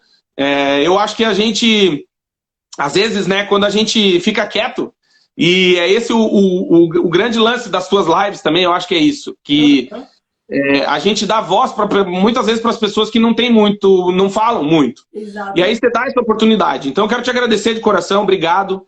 É, vamos combinar um podcast também contigo para te falar do teu projeto também, divulgar isso aí, que eu acho que vai ter e tem muito futuro pela frente, porque é de novo, já nasce com um propósito. E é. quando isso acontece, é, eu sou um cara crente em Deus, né? E acredito muito em Deus. Eu acho que quando a gente faz com coração, né, com propósito de chegar na vida das pessoas de maneira positiva, Deus vai lá e dá o, o, o impulso né, na publicação. É genuíno, então... né? É genuíno o trabalho. Ah, não, com certeza. Eu quero te agradecer demais. Vem aqui dar oi para as pessoas. Olha ali, ó. Quem tá aqui? Oi, sua fofa! Diz Olha, vou te dar uma notícia, assim, tampa do ouvidinho dela. Eu tenho um filho, o pai dele é suíço. E aí eu sempre digo meu Deus, eu tenho um filho suíço, né? Eu não tenho um filho brasileiro. Você tem uma filha portuguesa. Exato. Ela nem conhece o Brasil ainda, tadinha. É. Eu quero, assim, eu quero agradecer você, a sua esposa, são dois fofos, assim, vocês são muito legais, muito mesmo. Vocês são exatamente, eles são exatamente aquilo que o Vagas pelo Mundo, o podcast e o canal no YouTube mostra. Para homenagear todas essas pessoas que estão no meu Instagram, no seu Instagram, no seu blog, no seu canal do YouTube, no nosso canal do YouTube, YouTube e os imigrantes do mundo inteiro, antes de deixar você terminar com o sorteio, eu quero ler um texto seu aqui do livro, super rápido, que fala muito sobre a época que a gente está. Estamos agora. Que para o imigrante eu acho que é uma das, das datas do ano que mais dói. O nosso Natal. Vai ter peru na nossa ceia, nós vamos dar um jeito de encontrar uma farofa. Nós desdobraremos em mil para que a sobremesa esteja gostosa. O pinheirinho vai estar iluminado. Talvez tenhamos alguns enfeites pela casa. Um ou outro Papai Noel pendurado em algum trico. Tão bonito ter. A mesa estará bem posta. Os pratos, os talheres, os guardanapos. Porém, De uns anos para cá, na nossa casa também estarão mochilas, malas. O sofá será ocupado por alguém que preferiu ficar com a gente, mesmo sem ter tanta intimidade. Para que essa noite de Natal não doesse tanto no, não tanto no coração. E depois da ceia, depois da ceia, trocaremos nossos presentes, nos abraçaremos, iremos ao Facebook, ver se alguém se lembrou de nós com lágrimas nos olhos. Desculpa, motivo eu achei tão linda. Com lágrimas nos olhos, nossos corações irão transportar de saudade. Nós estaremos tristes, pois é uma noite de celebração. Mas estaremos saudosistas, emotivos, e quando nossos familiares começarem a postar fotos dessa noite, nós daremos conta de que mesmo distante a vida segue a nossa e a deles. Sem a gente pensando na gente, assim como nós estaremos sem eles pensando neles. Eu tenho que... Te deixo agora fazer o sorteio do livro. Desculpa, tá assim, esse texto maravilhoso e condiz muito com o momento que a gente está agora. Principalmente porque nós estamos enfrentando novamente uma pandemia por aqui. Sim. E esse, essa data de Natal agora, para mim, assim, é uma das que eu mais tenho saudade da minha família. Sim. Ai, obrigado, Mimi. Obrigado de coração. É isso que o seu blog faz, viu? Faz... É? A minha amiga meu que vai falar, você ficou chorando na live, mas o texto. Ah, acontece. Fez eu chorar também, é bonito, né? Um cara de quase 1,90m aqui chorando. Obrigado, viu, menino? Você para de ficar estragando a maquiagem da gente aí, ó. Ah, não foi por querer, juro. Não foi por querer, vocês juro. Precisam, vocês precisam ver esse livro, porque assim, ontem eu comentei uma coisa com ele. Ele, eu, eu pedi alguns para dar de presente para minhas amigas, e vocês acreditando ou não, para cada amiga, ele escreveu uma coisa que condiz muito com a vida dela.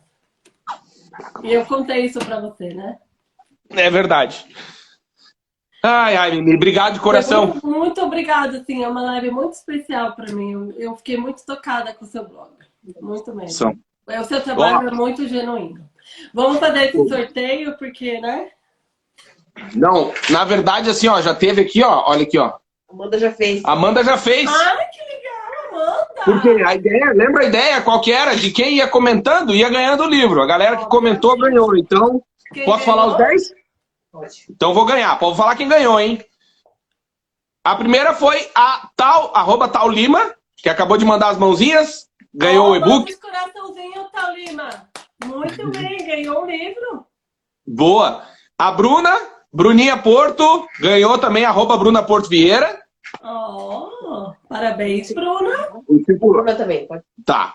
A- o terceiro foi o arroba F Delago. Ganhou também. A quarta foi a arroba Paula Onartes. Ganhou também o e-book. O arroba Gaia, underline Gold, underline Ceramics. É ganhou também, que é a Fátima. Nossa ganhou o e-book, é a legal. nossa seguidora. Ganhou o e-book. Boa. O Juvenil Juninho, lá de lá, Juvenil Júnior, ganhou o quinto, sexto, já me perdi. Não sei. Um, dois, três, quatro, cinco. Sexto. O sétimo Muito livro, bem, vai pro arroba. falaram mal da sua cidade, ao menos você ganhou um bônus. Eu falei mal, pô, morei lá a vida inteira. Ó, arroba andré.santos.fonseca, ganhou o sétimo livro. ok. Arroba Angela BSP, ganhou o oitavo. Arroba Sheila Flor, underline Florindo, ganhou o nono. Que legal. Nossa seguidora aqui de Nossa Portugal. seguidora aqui de Portugal, Sheila. Beijo, Sheila, obrigado. Se mudou esse ano para Portugal. Isso. E arroba Castro Nilva ganhou o décimo livro. É isso? Isso. Minha amiga, hein? É? Catronil é minha amiga. E ela Boa, queria ganhar para dar para uma amiga de presente, que quer imigrar. boa. Então tá aí, tá feito o sorteio. Muito Ah legal. lá, a gente já anotou aqui as arrobas e aí a, a gente vai entrar em contato com vocês para pedir o e-mail para a gente poder mandar o e-book, tá bom? Muito bem. Muito bem. Boa. Olha, eu te agradeço muito. que isso, Cláudio, eu que agradeço. Quero brindar com você, nós combinamos falamos tanto, esquecemos de Tá brindar. aqui, ó. Tá aqui, ó. Desejar O povo falar que é cachaça, não é, ó. Aqui em Portugal tem esse aqui, ó, chama licor beirão. Ah, conheço, eu gosto. Isso é uma delícia, eu vou tomar esse aqui, ó. Tá aqui. gosto de Uma taça de vinho. Já que... Ah, aparece aí, Vamos, vem dar oi. Não dá, não dá. Ela tá sem, sem maquiagem. Amanda. Tá com bronquite, foi atropelada, Vou não dar dá. spoiler aqui, viu? A Amanda vai estar no meio das mulheres aqui com a gente, no bate-papo bem bacana. Vai mês estar ali. especial do Desafios da Imigrante. É Porque verdade. o trabalho que ela faz com você tem que ser falado aqui no nosso Desafios da Imigrante, que ela Com também certeza. é uma mulher que imigrou. Vem dar oi. Ó, vai aparecer, ó, gente.